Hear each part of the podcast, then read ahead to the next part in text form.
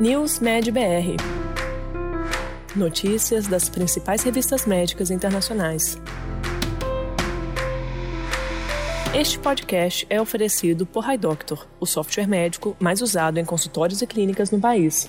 Neste episódio, você confere as seguintes notícias. Lentes de contato inteligentes permitem o monitoramento contínuo da pressão intraocular no glaucoma. Medicamento experimental para Alzheimer retardou o declínio cognitivo. Diagnóstico de demência foi associado ao suicídio. Suplemento de cálcio antes dos 35 anos melhoram a densidade mineral óssea. Cirurgia bariátrica aumenta risco de epilepsia. Lentes de contato gelatinosas inteligentes permitem monitoramento contínuo da pressão intraocular no tratamento do glaucoma. O monitoramento contínuo da pressão intraocular, particularmente durante o sono, continua sendo um grande desafio no tratamento do glaucoma. Neste estudo, publicado na revista Nature Communications, pesquisadores apresentaram uma classe de lente de contato gelatinosas inteligentes que permitem o monitoramento contínuo da pressão intraocular por 24 horas, mesmo durante o sono. Foi demonstrado que as lentes inteligentes podem se encaixar perfeitamente em diferentes curvaturas e espessuras da córnea e, portanto, podem medir com precisão a pressão intraocular absoluta em condições ambulatoriais, Avaliações em vivo confirmaram a precisão, repetibilidade e conforto da lente. Os pesquisadores acreditam que as lentes de contato gelatinosas inteligentes poderão ser eficazes no tratamento do glaucoma. Medicamento experimental para Alzheimer mostrou retardar o declínio cognitivo.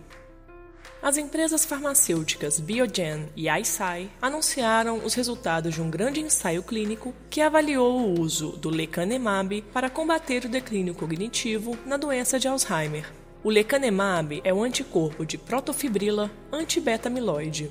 O ensaio clínico envolveu quase 1.800 participantes com comprometimento cognitivo leve ou doença de Alzheimer leve e demonstrou uma redução de 27% no declínio cognitivo do grupo de voluntários que recebeu o medicamento, em comparação com o grupo placebo.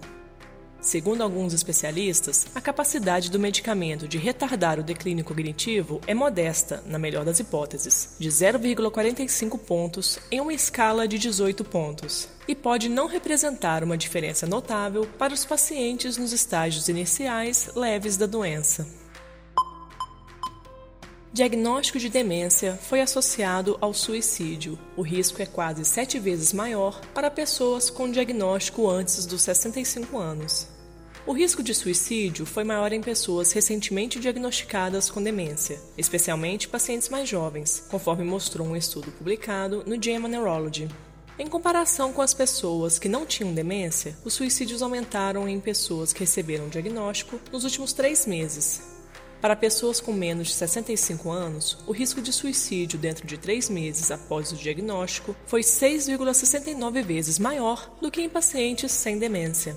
Em qualquer momento após o diagnóstico, o risco de suicídio permaneceu elevado para pessoas mais jovens com demência. E em qualquer momento e em qualquer idade, pessoas com comorbidades psiquiátricas tiveram um risco 1,52 vezes maior de suicídio.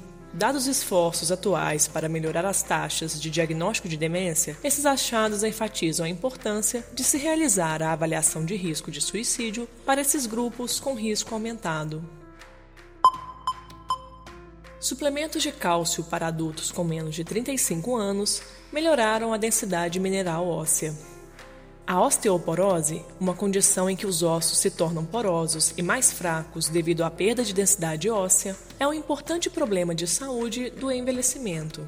Em um novo estudo publicado na revista eLife, foi demonstrado que os suplementos de cálcio em pessoas com menos de 35 anos podem melhorar os níveis de densidade mineral óssea total do corpo e do colo do fêmur e aumentar ligeiramente a densidade mineral óssea do colo do fêmur total do corpo e da coluna lombar. Essa melhora foi mais pronunciada em pessoas com idade entre 20 e 35 anos, em comparação com aquelas de menos de 20 anos. Essas descobertas fornecem novas ideias e evidências para a suplementação de cálcio, mostrando que ela melhora significativamente a massa óssea, o que implica que a suplementação preventiva de cálcio antes ou perto de atingir o pico de massa óssea pode ser uma mudança na janela de intervenção para a osteoporose. Cirurgia bariátrica aumenta risco de epilepsia. A cirurgia bariátrica aumentou o risco de epilepsia, conforme mostrou um estudo canadense retrospectivo publicado no jornal científico Neurology. Durante um acompanhamento mínimo de 3 anos, os pacientes de cirurgia bariátrica tiveram um risco 45% maior de desenvolver epilepsia em comparação com aquelas pessoas que não fizeram cirurgia bariátrica. A ocorrência de AVC durante o período de acompanhamento aumentou o risco de epilepsia para pacientes de cirurgia bariátrica. Um estudo anterior já havia relatado que o risco de epilepsia é elevado após cirurgia bariátrica para perda de peso. No entanto, esta associação não havia sido adequadamente explorada. Esses novos achados sugerem que a epilepsia é um risco a longo prazo associado à cirurgia bariátrica para perda de peso. Você ouviu mais um podcast News Med BR, te atualizando sobre as principais publicações da área de saúde. Continue se informando em nosso site news.med.br. Este podcast foi oferecido por HiDoctor, o software médico mais usado em consultórios e clínicas no país.